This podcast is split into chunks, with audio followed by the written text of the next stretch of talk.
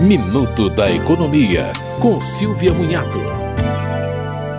A Receita Federal já anunciou que a entrega da declaração de imposto de renda vai ocorrer de 15 de março a 31 de maio. A Receita informou que vai atrasar um pouco o início para que as pessoas usem mais a declaração pré-preenchida.